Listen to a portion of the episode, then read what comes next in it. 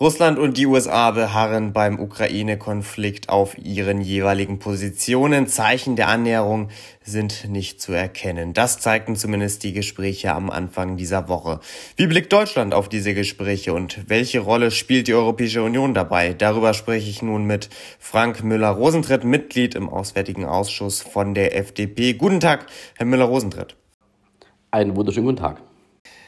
Herr Müller-Rosentritt, Abstand halten ist ja derzeit eines der wichtigsten Gebote. War das aber, was wir in den letzten Tagen zwischen Russland und den USA gesehen haben, zu viel Abstand? Grundsätzlich ist erstmal zu begrüßen, dass es überhaupt wieder Gespräche gibt.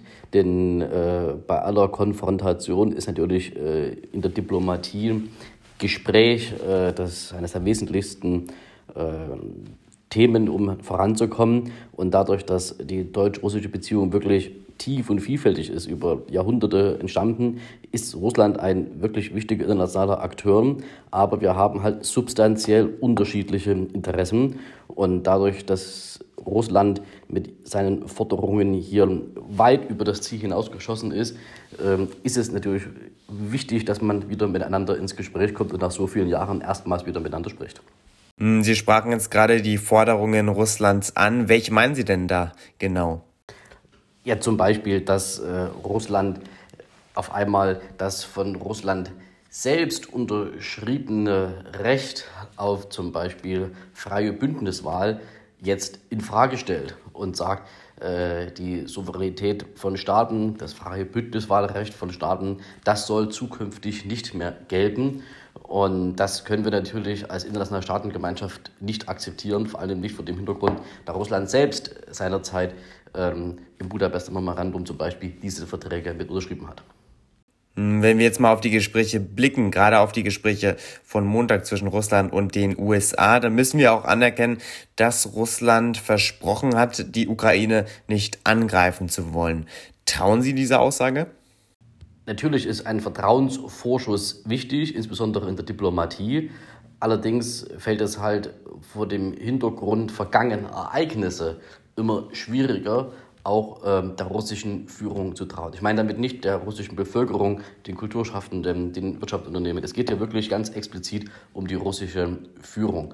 Und hier haben wir halt in der Vergangenheit mehrfach gesehen, dass Zusagen gebrochen worden sind. Ich erinnere nur an den Einmarsch ähm, der äh, russischen Truppen in der Ostukraine, wo Russland bis heute äh, bestreitet, je da zu sein. Was, äh, wir sehen die Besetzung der Krim, also ein, im höchsten Maße Verletzung des Völkerrechts, obwohl Russland seinerzeit auch gesagt hat, wir halten uns ans Völkerrecht. Und deshalb sind vertrauensbildende Maßnahmen eher äh, sehen anders aus. Hm, derzeit besprechen sich ja auch die Verteidigungsministerinnen und Minister der Europäischen Union. Wie groß ist denn die Gefahr für Europa bei diesem Konflikt?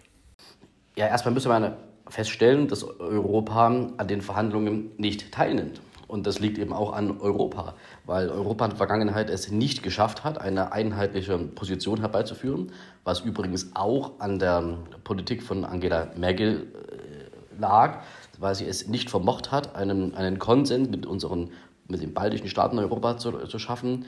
Ähm, und deshalb waren wir, sind wir in Europa gespalten. Und solange wir halt eben gespalten sind in Europa, haben wir nicht das Gewicht, was wir bräuchten. Wären wir einig, sind wir ein Ultraschwergewicht. Und das gilt es halt eben auf die, auf die Waage zu bringen. Aber es ist, fühlt sich komisch an, wenn mitten in Europa über die Sicherheit Europas verhandelt wird, ohne dass Europa mit am Tisch sitzt. Das heißt, wir müssen das derzeit einfach Russland und den USA überlassen. Eben, das Gegenteil ist richtig. Ähm, ich glaube, es ist ganz wichtig, dass wir gemeinsam an der Seite unserer transatlantischen Partner äh, einen, einen Weg finden und unsere Position klar machen. Das ist passiert in den Gesprächen. Ähm, die transatlantische Position ist glasklar. Äh, die NATO kann nicht auf Forderungen Russlands eingehen, äh, weil wir hier grundlegende Dinge, die wir alle gemeinsam vertraglich vereinbart haben, über Bord werfen können. Ich erinnere noch einmal daran, ähm, das freie Bündniswahlrecht, die Souveränität äh, der, der Staaten, dass wir die, die, Grenzen anerkennen und so weiter. Alles das hat Russland selbst, äh, selbst akzeptiert ähm, und das gilt es halt eben auch fortzuschreiben. Wir entwickeln uns sonst Lichtjahre zurück, aber wir wollten ja nach vorn kommen. Hm, dennoch, Herr Müller-Rosentritt, wir müssen mal diesen Fall durchspielen. Was würde denn ein bewaffneter Konflikt in der Ukraine bedeuten, gerade für die Europäische Union? Was ist dann zu tun? Diesen Fall muss man ja schließlich doch durchspielen. Das ist so. Und äh, für, für uns äh, Diplomaten oder für uns Politiker, die den, dem Ausdruck Amt sehr nahestehen, ähm, ist es natürlich eine mögliche Alternative. Es ist also nicht ausgeschlossen, äh, dass äh, Russland äh, tatsächlich militärisch wieder Grenzen verletzt. Also wird man sich auch auf diese, auf diese Option vorbereiten. Man hat jetzt ja schon gesehen, dass in den USA ein Gesetz entworfen worden ist, was deutliche Sanktionen ansprach. Ähm, wenn Russland hier Grenzen gewalt, gewaltsam verletzt. Und das ist, das ist der Weg. Wir standen ja schon einmal vor so einer Entscheidung. Ich erinnere noch damals, als, äh, als das Thema Krim anstand, also an das Thema Ostukraine anstand. Auch damals war ja die Frage an Obama, ähm, was wird passieren? Wird es, äh, ignoriert man es? Äh, reagiert man militärisch? Oder macht man es mit Sanktionen und man hat sich dann äh, für Sanktionen entschieden. Und ich glaube, dass das auch wieder eine Möglichkeit ist und dass wir halt eben jetzt schon vorneweg zeigen, zu was wir fähig sind, äh, bis hin zur Austrocknung des Kapitalmarktes. Äh, das hat Joe Biden angezeigt, um halt eben auch hier eine Drohkulisse aufzubauen, aber eben keine militärische Drohkulisse, sondern halt eben eine diplomatische, sanktionsbasierende Drohkulisse.